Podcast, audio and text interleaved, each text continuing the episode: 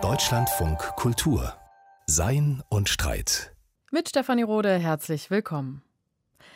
Expertinnen waren wohl selten so präsent in einer Demokratie wie gerade, in der Corona-Pandemie und auch der Klimakrise. Viele Debatten drehen sich gerade darum, wer die zuverlässigsten Fakten hat, wer die besten Erkenntnisse hat. Und genau darin liegt ein Problem, meint der Wissenssoziologe Alexander Bogner. Seiner Meinung nach wird vorrangig darüber gestritten, was man wissen kann und nicht so viel darüber, was man tun sollte oder wie man leben möchte. Die Politik wird also dominiert von epistemischen Fragen und das Normative, das rückt in den Hintergrund, schreibt Bogner in seinem neuen Buch Die Epistemisierung des Politischen, wie die Macht des Wissens die Demokratie gefährdet. Alexander Bogner ist Soziologe an der Österreichischen Akademie der Wissenschaften und er ist uns jetzt zugeschaltet aus Wien. Hallo. Hallo, Frau Rohde. In der Corona-Pandemie argumentieren ja viele, lasst uns auf die Wissenschaft hören. Dann wissen wir einfach, was die richtige Politik ist, was die richtigen Schritte sind, die man jetzt tun muss. Sie aber sagen, das ist gefährlich für die Demokratie und es ist sogar gefährlicher als Fake News oder Desinformation. Wie kommen Sie denn zu dieser überraschenden Erkenntnis? Ja, das klingt aufs Erste natürlich ein bisschen eigenartig, weil wir uns daran gewöhnt haben, dass im Endeffekt die Macht des Nichtwissens oder die Macht der Ignoranz die Demokratie gefährdet. Das ist unsere Grundhaltung. Und ich behaupte jetzt, dass eigentlich auch die Macht des Wissens demokratiegefährdend sein kann, nämlich zu dem Zeitpunkt, wenn äh, Politik nicht mehr darin besteht, äh, Meinungen, Interessen und Werte auszutarieren, sondern wenn Politik sich darauf beschränkt, dem einhelligen Rat äh, der Expertinnen und Experten zu folgen. Aber die Frage ist ja schon, inwiefern das dann gefährdend ist. Man könnte ja auch andersrum argumentieren und sagen, das gerade schützt Leben. Also wenn wir einen Gesundheitsnotstand haben, dann liefert die Wissenschaft recht eindeutige Antworten, wie die Politik Schaden abwenden kann und Leben retten kann. Das ist doch legitim und gerade gar nicht gefährlich. Ganz genau, im Notfall ist es selbstverständlich so, dass sich die Politik nach den Expertenempfehlungen richtet. Also bekanntes Beispiel, wenn der Tornado heranzieht, dann wird gefragt, welche Schutzmaßnahmen müssen wir ergreifen, welche Regionen müssen wir evakuieren und da wird nicht mehr lang diskutiert und da wird auch nicht demokratisch erwogen, sondern äh, da herrscht Expertokratie für den Moment. Das ist eine Notstandssituation und im Fall der Corona-Pandemie haben wir es natürlich schon lange nicht mehr mit einer Notstandssituation zu tun, sondern es handelt sich um eine chronische Krise, in der verschiedene Aspekte, in der verschiedene Werte, in der auch verschiedene Politikoptionen abgewogen werden müssen. Das ist der Unterschied. Aber jetzt verstehe ich noch nicht ganz, also Sie sagen, dass die Macht des Wissens manchmal gefährlicher sein kann für die Demokratie als die Macht der Ignoranz. Warum diese Hierarchisierung? Also warum gefährlicher? Die ist dann gefährlicher, wenn der Eindruck entsteht, dass eigentlich alles gesagt ist, wenn die Wissenschaft gesprochen hat. Wenn der Eindruck entsteht, in der wissenschaftlichen Tatsache, in der wissenschaftlichen Erkenntnis steckt an sich schon ein politisches Handlungsprogramm, dann erübrigt sich so etwas wie demokratische Politik dann tritt an die Stelle demokratischer Legitimation die Legitimation durch Wahrheit. Das ist natürlich ein Problem für die Politik, weil die äh, Politik hat nicht äh, Wahrheiten zu exekutieren, sondern sie hat unter Berücksichtigung eines möglichst breiten Meinungsspektrums dafür zu sorgen, dass es zu abgewogenen, klugen Kompromissen kommt. Deswegen würde ich ähm, durchaus sagen, dass in der Macht des Wissens oder in der sehr starken Fokussierung auf Wissensaspekten, auf Wissensangelegenheiten, dass darin eine Gefahr steckt, die womöglich größer ist als jene der Ignoranz, jene der Verschwörungstheorien, weil das sind im Endeffekt nur Randphänomene. Trifft aber diese Diagnose in der Corona-Pandemie wirklich zu? Schließlich erleben wir ja, dass die Debatten hochpolitisch geführt werden, dass es da auch viele Wertabwägungen gibt, also wer beispielsweise als schützenswert gilt, wem Solidarität gebührt jetzt auch über den Schutz des nackten Lebens hinaus, welchen Stellenwert Freiheit hat oder haben sollte. Das sind doch alles keine Wissensfragen in dem Sinne, sondern politische Fragen. Genau, aber oft werden diese politischen Fragen überformt durch Bezug auf wissenschaftliche Expertise, auf Studien, Modelle, Szenarien. Und äh, das ist eine Form der Politik, die gewissermaßen den breiten, offenen Diskurs scheut, weil man sagt, Leute, äh, es ist genug diskutiert worden, äh, wir müssen jetzt handeln, es ist höchste Zeit und die Wissenschaft vermittelt uns die entsprechenden Grundlagen, die jetzt aber auch endlich von der Politik umgesetzt werden müssen. Also wir haben das vor Weihnachten gehabt. Da hat ja der renommierte Virologe Christian Drosten, der ja auch sehr viel Gutes als Wissenschaftskommunikator bewirkt hat, gemeint, also wenn jetzt die Politik damals im November, Anfang Dezember, wenn jetzt die Politik nicht der Wissenschaft folgt und das heißt im Endeffekt seiner Virologenposition, dann hält es die Politik nicht mehr mit der Wissenschaft.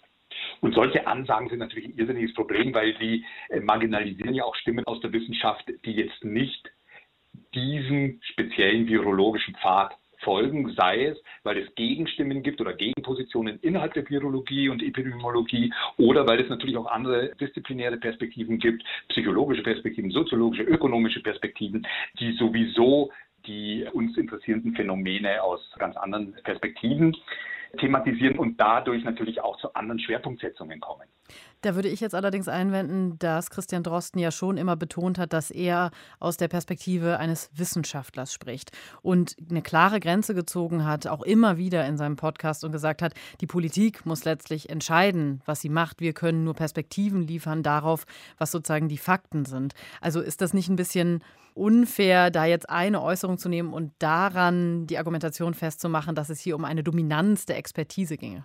Ja, natürlich, wenn das eine Äußerung ist, dann wäre das sicher unfair. Und natürlich hat er aufhorchen lassen durch extrem äh, ausgewogene und reflektierte Stellungnahmen auch im Vorfeld. Aber vor Weihnachten ist in Deutschland also eine Dynamik entstanden, in der die Virologie oder namhafte Vertreter Druck auf die Politik ausgeübt haben, im Endeffekt durch Konsenspolitik. Beispielhaft die siebte Stellungnahme der Leopoldina, in der über 30 Expertinnen und Experten ein Arbeitspapier oder eine Stellungnahme vorgelegt haben, einstimmig und damit genau das nicht mehr gemacht haben, was wissenschaftliche Expertise auszeichnet, nämlich in Optionen zu denken und äh, der Politik dementsprechend Handlungsalternativen anzubieten. Stattdessen hat man äh, gewissermaßen aktivistisch agiert, hat gesagt, es ist jetzt an der Zeit, dass die Politik endlich das umsetzt, was wir uns, nämlich dieses Gremium von über 30 Fachleuten, ausverhandelt haben. Und äh, damit steigt natürlich extrem der Druck auf die Politik. Und das ist nicht eine Form der Wissenspolitik, die kompatibel ist tatsächlich mit einem offenen demokratischen Prozess. Das heißt, Sie kritisieren, dass es dann da nur noch einen Weg gab und eben keine Alternativen aufgezeigt wurden. Das wiederum ist aber ja die Aufgabe der Politik. Also kann man das der Wissenschaft dann wirklich ankreiden? Man kann es der Wissenschaft dann ankreiden, wenn so getan wird, als gäbe es keine ernsthaften Alternativoptionen. Und der Eindruck ist damals in dieser Situation entstanden. Da wurden auch Fachvertreter, die durchaus namhaft sind, marginalisiert, indem gesagt wurde, wenn jetzt nicht der autoritativen Stimme der Wissenschaft gefolgt wird. Und das ist eben die zentrale Akademie äh, der Wissenschaften, die Leopoldina. Dann ist man nicht mehr wirklich auf einem wissenschaftlichen Weg. Das ist problematisch. Lassen Sie uns mal ein bisschen rauszoomen jetzt, weggehen von dieser spezifischen Corona-Debatte und mehr schauen auf die Implikationen, die Expertise und Wissen eben haben in einer Demokratie. Sie schreiben in Ihrem Buch, dass die Wissenschaft auch zur Verrätselung der Welt beigetragen hat. Das klingt ja auch erstmal überraschend, weil man denken würde, sie hat zur Enträtselung beigetragen. Wieso sagen Sie als Wissenssoziologe, dass die Wissenschaft eigentlich mehr Rätsel schafft?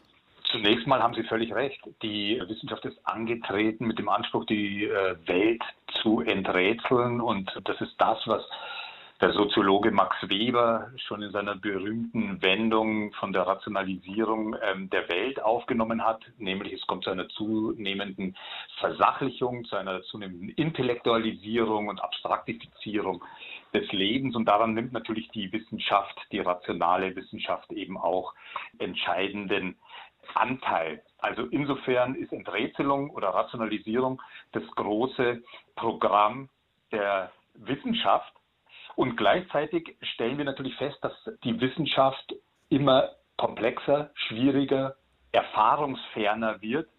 Das geht natürlich schon los zu dem Zeitpunkt, wo der Mensch gewissermaßen im Zuge der empirischen Wissenschaften an den Rand gedrängt wird. Zunächst steht er in der Mitte des Kosmos, dann ist er nur noch eine Randfigur im Weltbild der modernen Naturwissenschaften und in der Weise, wie sich das moderne Maschinenmodell der Natur, später dann auch der Gesellschaft immer stärker festsetzt, wird deutlich, dass viele Dinge zwar erklärbar werden mit Hilfe von Astronomie, mit Hilfe von Physik, mit Hilfe von Komplexitätswissenschaften, aber eben um den Preis zunehmender Erfahrungsferne. Wir verstehen die Dinge vielleicht noch intellektuell, aber wir können uns nichts mehr wirklich darunter vorstellen. Also genau an dem Punkt setzen ja die Kritikerinnen und Kritiker mhm. an und sagen, wir wollen die Welt wieder enträtseln. Und Sie sagen, dass genau dieser Ansatz nicht nur nachvollziehbar ist, sondern auch nützlich. Warum? Es ist nachvollziehbar, weil der Argumentationsaufwand, um in so stark wissenslastige Konflikte wie den Corona-Konflikt einzusteigen, natürlich sehr hoch ist. Wir müssen uns auf wissenschaftliche Expertise, auf Evidenzen, auf äh, kognitive Kompetenzen beziehen und äh, Leute, die diesen Argumentationsaufwand scheuen, die verfallen leicht darauf, das Kind mit dem Bade auszuschütten und dann sozusagen das rationalistische Weltbild insgesamt zu entsorgen. Also das ist die Nachvollziehbarkeit. Und die Nützlichkeit der Verschwörungstheoretiker sehe ich darin, dass sie, ohne es natürlich im Mindesten zu wollen, daran erinnern, dass es in letzter Instanz im Rahmen politischer Konflikte um Wertentscheidungen gehen muss, um normative Aspekte, um Interessen, um Weltbilder. Und das tun sie im Endeffekt mit ihrer eigenartigen und ungewollten Form gegen die Epistemisierung des Politischen zu protestieren. Sie hören Deutschlandfunk Kultur. Zu Gast ist der Wissenssoziologe Alexander Bogner. Und wir sprechen über seine These, dass es weniger um politische und normative Entscheidungen in der Demokratie geht, sondern um Wissensfragen und dass das ein Problem ist. Herr Bogner, wenn man jetzt ähm, über die zum Beispiel Corona-Verschwörungserzählungen nachdenkt, Sie haben das eben auch schon bezeichnet als einen nützlichen Hinweis, den die da liefern, weil sie eben den Finger in die Wunde legen. Trotzdem ist das ja ein Riesenproblem, gerade in der Demokratie, wenn man Menschen hat, die sagen, wir glauben eigentlich gar nichts mehr, was da gesagt wird, und wir haben ganz andere Grundannahmen. Warum sagen Sie trotzdem, dass es nicht wirklich weiterhilft, wenn man da jetzt mit Wissen und mit Aufklärung versucht, diese Menschen zu überzeugen? Ja, mit Aufklärung, mit Wissen kommt man wahrscheinlich nicht sehr weit, weil die Verschwörungstheoretiker die gemeinsame Grundlage des rationalistischen Weltbilds verlassen haben. Die besiedeln gewissermaßen eine ganz andere Welt. Ich glaube, an Bord holen kann man diese Verschwörungstheoretiker erst dann, wenn man diese starke Fokussierung auf wissenschaftliche Expertise, Evidenzen und so weiter verlässt und natürlich wissenschaftlich informiert, aber eben sehr stark Bezug nehmend auf Werte, Interessen, äh, Weltbilder sozusagen eine offene normative Debatte führt. Die wird ja auch immer wieder geführt. Sie hatten es schon angesprochen. Das ist natürlich, wenn es um die Verhältnismäßigkeit der politischen Maßnahmen geht, wird natürlich auch in Wertkategorien gestritten. Aber ich glaube, wir können tatsächlich festhalten, in der Corona-Krise, genauso wie im Klimastreit, werden einzelne normative Positionen sehr stark abgesichert durch Wissenspolitik. Sie kritisieren also, dass da nur eine Kritik stattfindet an den Wissensverhältnissen und dass es dann aber letztlich gar nicht um die Herrschaftsverhältnisse geht, wenn ich das auch richtig gelesen habe in Ihrem Buch. Warum haben dann, sagen wir mal, Populisten, die solche Meinungen vertreten, was gemeinsam mit denjenigen, die eigentlich die Demokratie verfechten, also radikale Demokratieverfechterinnen und Verfechter? Ja, wir haben auch schon radikale Demokratieverfechter gehabt von links, gewissermaßen äh, libertär gestimmte Demokratieverfechter, die dann trotzdem Anschlussstellen gefunden haben an den Diskurs, den wir heute als rechtspopulistisch wahrnehmen. Es gab äh, schon in den 70er und 80er Jahren sehr starke Bestrebungen, Demokratisierung eben auch auf die epistemische Ebene auszudehnen. Und das heißt, Die Forderung war damals, Demokratisierung ist ja schön und gut.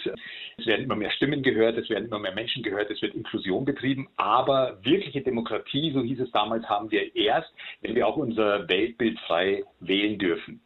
Damals wurden solche Bewegungen wie der Kreationismus in den USA durchaus als fortschrittliche Bewegungen wahrgenommen, weil jetzt eben wissenschaftliche Überzeugungen fundamental herausgefordert wurden. Und äh, die Argumentation war, das ist sehr schön, das führt zur Vielfalt und Demokratie ist Vielfalt und Pluralismus und deswegen ist das ein Fortschritt. Jetzt habe ich noch nicht verstanden, was ist daran das Problem? Das Problem ist, dass man unter der Hand Partei nimmt für Bewegungen, die ja ihre Theorien oder Verschwörungstheorien oder ähnliches vertreten und dass man aus Gründen der Demokratisierung Partei nimmt für Leute, dass man Partei nimmt für Positionen allein aus dem Grund, dass sie gegen den Mainstream gerichtet sind. Also damals ging es gar nicht mehr um die Frage, was sind das im Einzelnen für Positionen? Macht es Sinn, äh, den Kreationismus stark zu machen oder die Flat Earth Bewegung oder ähnliches, sondern es wurde einfach konstatiert, sehr schön, da gibt es Gegenbewegungen zum Mainstream und das ist unterstützenswert, weil Vielfalt ist Demokratie. Jetzt erleben wir auch heute, dass der Mainstream stark dominiert wird, wie Sie ja sagen, von Gremien, von Expertinnen und Experten, die zumindest sehr dominant sind. Wie kann man denn in so einer Situation politische Konflikte repolitisieren? Also gerade wenn man sieht, wie viel von Expertinnen und Experten beigesteuert wird. Man kann es politisieren, indem man auf bessere Expertise setzt. Klingt jetzt ein bisschen selbstwidersprüchlich, äh, ja. klingt nach Epistemisierung, aber bessere Expertise heißt in dem Fall, dass wir es nicht dabei belassen, so Taskforces einzurichten, die dann sozusagen ad hoc und auch gar nicht besonders transparent ähm, Politikberatung betreiben. Und es geht auch darum, dass wir nicht einfach Politikberatung den nationalen Akademien überlassen, sondern dass wir Politikberatung in der ganzen Breite haben. Und das heißt, dass wir auf der einen Seite natürlich gerade in sehr schwierigen Situationen, wie am Anfang der Krise vor einem Jahr, also im März 2020, dass wir sowas wie eine virologische Taskforce haben, dass wir dann aber im Rahmen eines interdisziplinär besetzten Politikberatungsgremiums weitere Disziplinen berücksichtigen, wie die Psychologie, Ökonomie, Soziologie und so weiter, Bildungsforschung, die dann auch die grundlegende Frage der Verhältnismäßigkeit politischer Maßnahmen aufgreifen und damit Werte, Debatten ankurbeln. Das wäre sozusagen die zweite Ebene. Und eine dritte Ebene wäre dann auch noch aus der Wissenschaft herauszugehen und Alltagserfahrungen zu berücksichtigen. Also wie im Fall der viel zitierten Bürgerräte, dass man es schafft, die Empfehlungen der Experten noch einmal zu spiegeln an den Erfahrungen und Einschätzungen der Leute. Und damit hätte man ein sehr viel komplexeres Mehrebenenmodell der Politikberatung, als wir das heute haben. Und liegt dann aber nicht das Problem darin wieder, dass viele da auch nicht mitsprechen können? Also weil, Sie haben jetzt gesagt, wie viel diversifizierter dann die Expertise wäre, dass es auch Bürgerräte gibt, also wo Menschen sich einbringen können. Aber trotzdem muss man ja wieder auf dem Stand der Forschung sein, um überhaupt mitsprechen zu können, oder? Also ist die Barriere da nicht viel zu hoch? Ja, es gibt natürlich eine Barriere, das stellt man auch fest bei diesen Bürgerräten. Also die bildungsnahen Schichten oder die Akademiker sind überrepräsentiert. Ganz klar, daran muss man auch arbeiten. Und natürlich haben Sie auch völlig recht, es gibt eine gewisse Einstiegsbarriere, weil man sich ja doch wieder schlau machen muss in der entsprechenden Materie. Man muss sich schlau machen, man muss gewisse Grundzusammenhänge natürlich parat haben.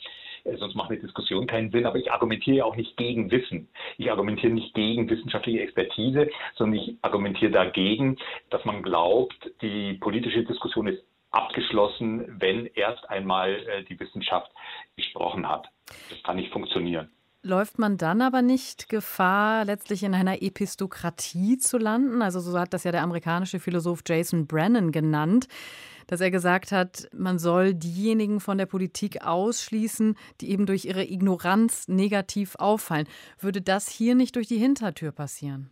Sie meinen jetzt im Fall von solchen Bürgerräten? Genau, man, also wenn man die äh, dazu nehmen würde, aber gleichzeitig die Hürde des Wissens eben so hoch ist, dass letztlich diejenigen, die sich da nicht reinbegeben können, nicht so viel wissen können, ausgeschlossen würden aus dem Prozess das wäre, glaube ich, dann ein ernstes, wirklich ernstes Problem, wenn man äh, gewissermaßen so Aufnahmeprüfungen hätte für die Teilnahme an solchen Bürgerräten. Das kann nicht der Sinn der Sache sein, sondern es geht im Zusammenhang mit solchen Bürgerräten ja auch darum, dass die äh, Bürgerinnen und Bürger gerade in der Auseinandersetzung mit eingeladenen Fachleuten sich ein bestimmtes Grundinventar von Wissen erarbeiten und auf dieser Grundlage dann aber ja Meinungs- und Wertedebatten führen. Also man muss schon aufpassen, dass man dann nicht in sozusagen die Epistemisierung durch die Hintertür wieder einführt, dann aber sozusagen mit Unterstützung, mit voller Unterstützung der motivierten Bürger. Ich würde gerne noch einen kurzen Exkurs wagen. Sie schreiben nämlich in Ihrem Buch auch viel über den Intellektualismus, der auch ein Problem ist. Und das hängt ja auch mit dieser Frage zusammen von, wer kann da eigentlich wie viel wissen und wo mitreden. Ihrer Meinung nach ist der Intellektualismus möglicherweise die letzte gültige Ideologie in der Wissensgesellschaft, nachdem alle Formen von Rassismus, Sexismus und Antisemitismus im Prinzip abgewirtschaftet haben. Wie kommen Sie darauf? Zunächst, niemand kann sich offen zu Rassismus, Sexismus oder Antisemitismus bekennen, ohne vollkommen diskreditiert zu sein. Es gibt aber wissenschaftliche Debatten, die lassen darauf schließen, dass es durchaus noch so etwas wie eine virale Ideologie des Ratiozentrismus gibt. Was steckt da eigentlich dahinter? Sie hatten schon angesprochen, der genannte US-Philosoph Jason Brennan hat ja argumentiert, die Dummen wählen nur dumme Politiker und jetzt müssen wir die möglichst von den Wahlen ausschließen. Also er hat sich vorgestellt, dass man sich die Wahlberechtigung so einen Führerschein erarbeitet und erst dann eben wahlberechtigt ist, wenn man diesen Sozialkundetest geschafft hat. Das ist ja ganz offensichtlich eine Diskriminierung gestaffelt nach äh, Fähigkeiten. Und wir haben andere Beispiele aus der Philosophie, zum Beispiel aus der utilitaristischen Ethik, wo eigentlich ähnlich argumentiert wird. Also der Tierrechtsaktivist und sehr bekannte Philosoph Peter Singer hat ja vor vielen Jahren in seiner berühmten praktischen Ethik argumentiert, wir sollten nicht mehr kategorisch Tiere und Menschen unterscheiden, sondern wir sollten diese Speziesgrenzen aufgeben und nach kognitiven Fähigkeiten neu ziehen. Daraus hat er damals ein Argument gemacht für die Legalisierung der Früheuthanasie. Er hat gesagt, sehr schwer behinderte Neugeborene muss man töten dürfen, weil die eben einen bestimmten Mindeststandard des Kognitiven niemals erreichen werden. Und solche Argumente sind zwar nicht unwidersprochen geblieben, aber sie werden ernst genommen.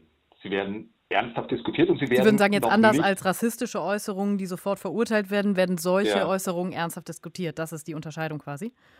Genau. Lassen Sie uns zum Schluss noch schauen auf die Frage der Wahrheit in der Demokratie. Also wenn man jetzt sozusagen diese Debatten miteinander führt, wenn man, auch wie Sie das ausgeführt haben, eine bessere und breitere Expertise hat, wenn man Bürgerräte hat, Kommt man da nicht immer wieder an den Punkt, dass man am Ende von einer überindividuell gültigen Wahrheit ausgehen muss? Also dass man letztlich sagen muss, es gibt etwas, was wir alle gemeinsam miteinander teilen, wo wir jetzt ja gerade sehen, zum Beispiel bei den Corona-Leugnerinnen und Leugnern, dass das nicht der Fall ist und dass man dann eben nicht mehr gemeinsam reden kann oder entscheiden kann. Also braucht die Demokratie so etwas wie eine überindividuell gültige Wahrheit und den Glauben daran? Braucht sie auf alle Fälle, weil andernfalls kann gar nicht gestritten werden. Wenn man miteinander streitet, muss man eine Menge Gemeinsamkeiten haben. Wahrscheinlich sind die Gemeinsamkeiten sogar mehr als die Sachen, die einen trennen und über die man dann streitet.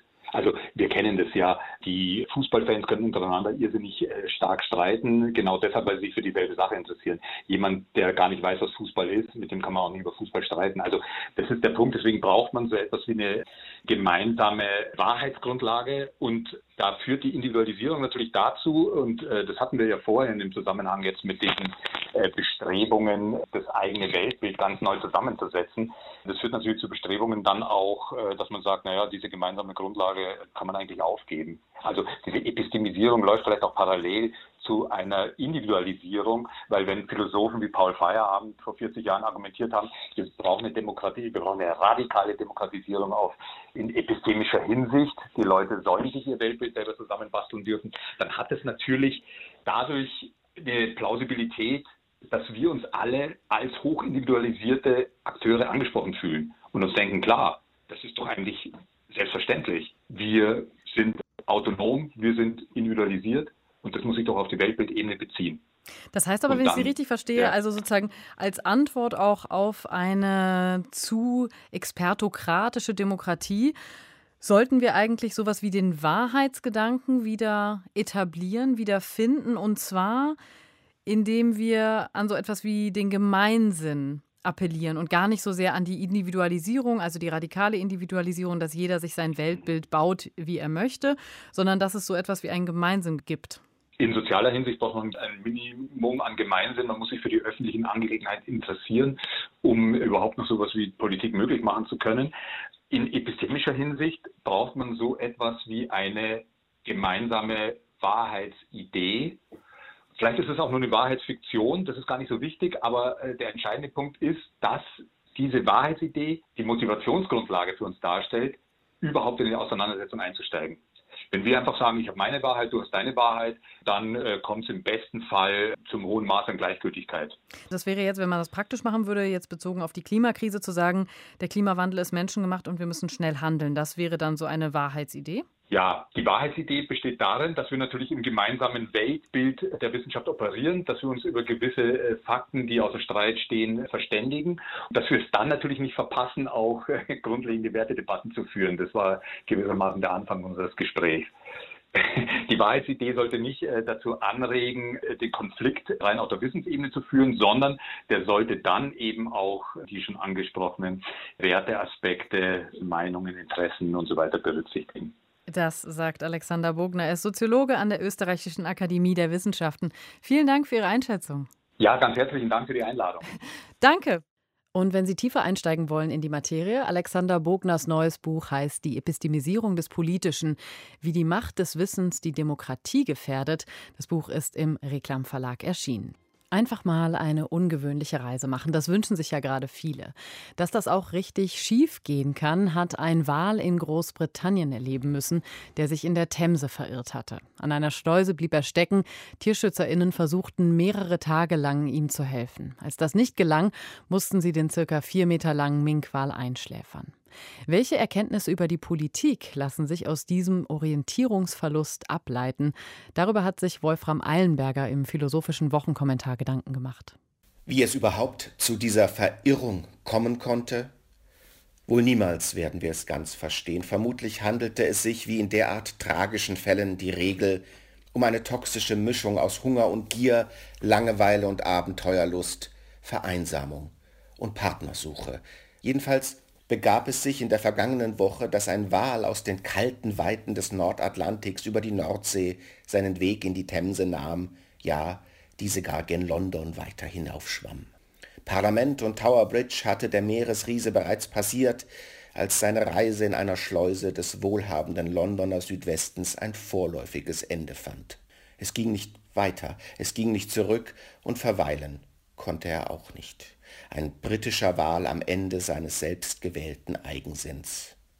Die Aufmerksamkeit war natürlich sogleich eine globale und mit ihr die Handyclip befeuerte Neugier, wie und ob der Kreatur nun noch zu helfen sein würde. Was tun? Zumindest für den allegorisch geschulten Beobachter gab es darauf nur eine Antwort, nämlich einen philosophischen Kommentar schreiben. Schließlich ist der Wal biblisch auch Leviathan benannt, seit den Zeiten von Thomas Hobbes das Sinntier staatlicher Macht und Gewalt. Und taugte die Ausweglosigkeit, in welcher sich das mächtige Wesen manövriert hatte, nicht als perfektes Sinnbild für den derzeit höchst kritischen Zustand des einstmals Vereinigten Königreichs? Wie nicht vorhandene Wahlschuppen fällt es von den Augen. Dieser real existierende Zwergwal, das ist das einstige britische Weltreich. Sein wahnwitziger Irrweg zurück die Themse hinauf, das ist der Brexit. Und sein missliches Schleusendasein ausweglosen sich Windens, das sind dessen wahre politische Folgen.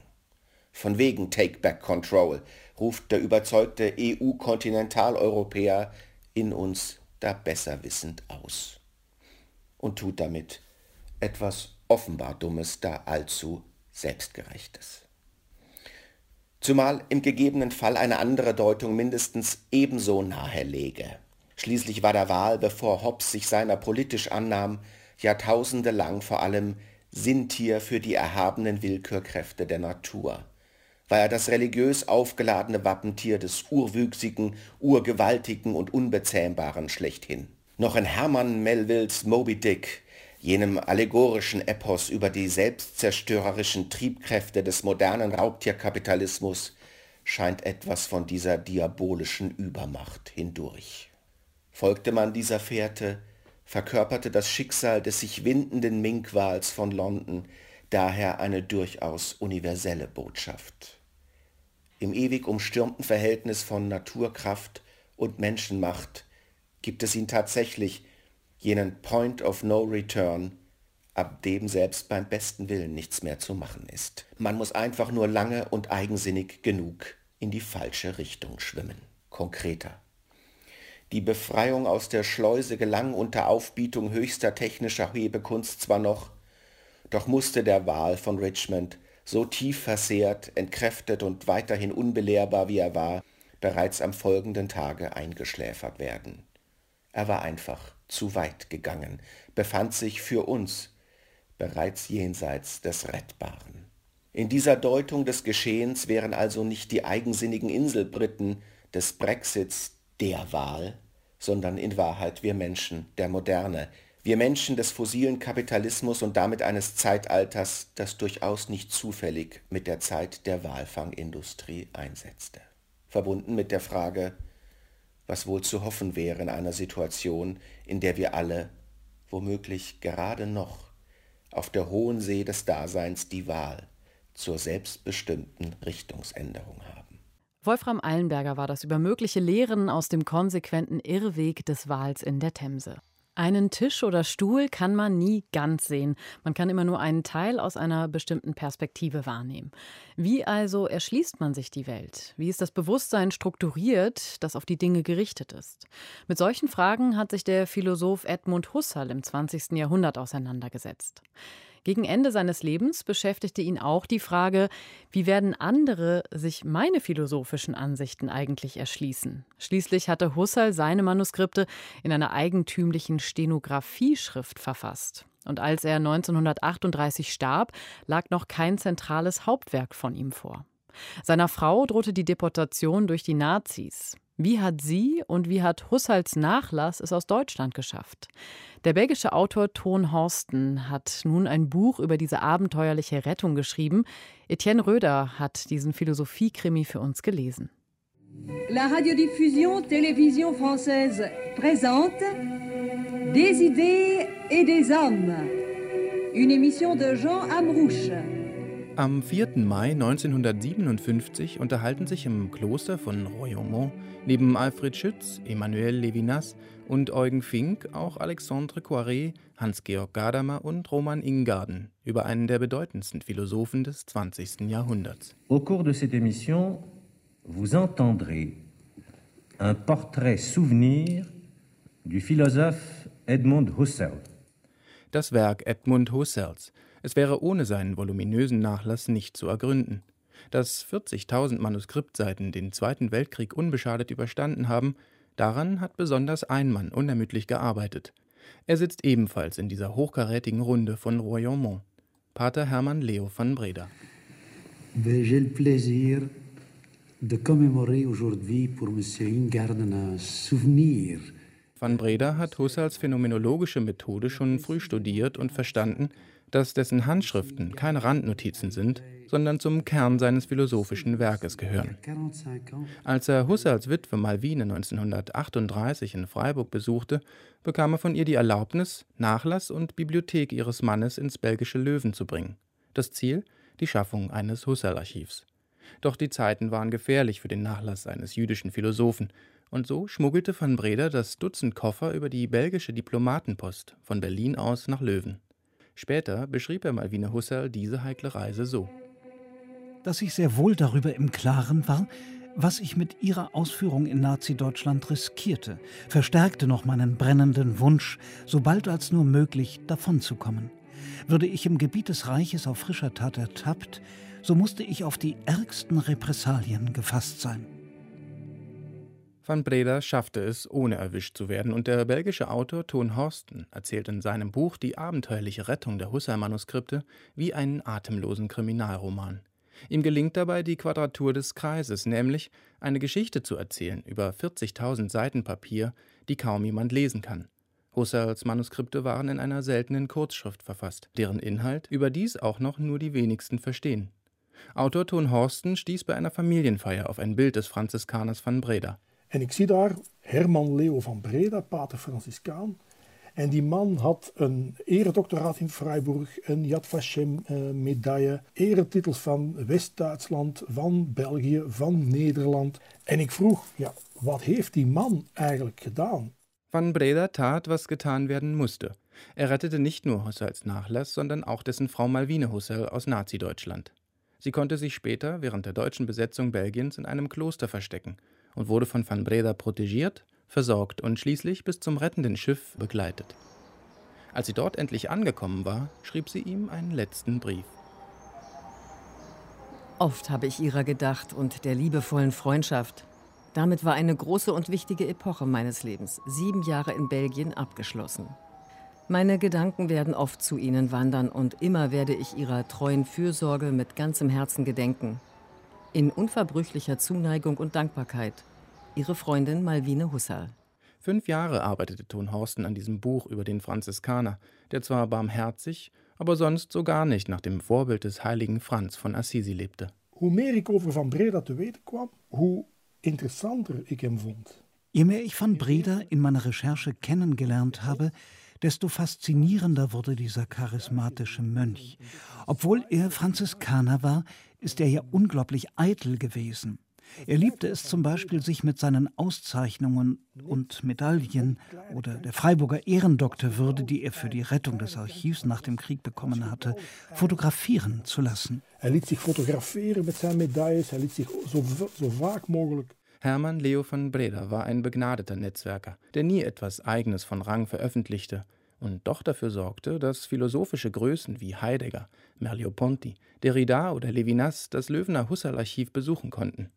Er machte aus der kleinen belgischen Stadt Löwen einen Fixpunkt auf der Landkarte der europäischen Philosophie. Dit is geen verhaal van een, van een held. Leo van Breda war eine faszinierende Persönlichkeit, ein wahrer Held, denn er hat sich obsessiv der Rettung von Husserls Vermächtnis gewidmet.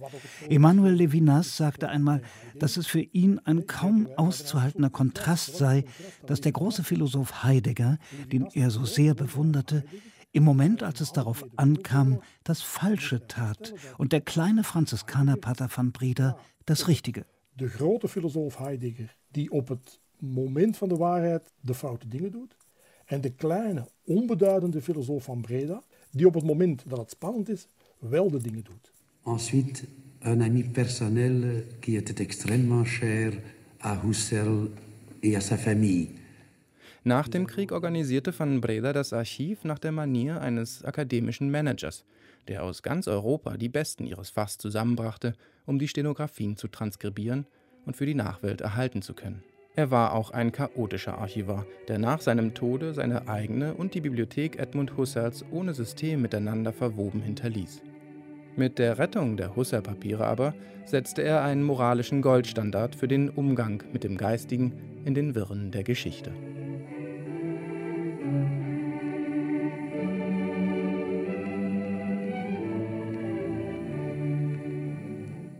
Das war ein Bericht von Etienne Röder. Der Pater und der Philosoph von Ton Horsten ist im Galliani Verlag erschienen. Und damit klingt Sein und Streit für heute aus. Ich bin Stefanie Rode. Besten Dank. Machen Sie es gut.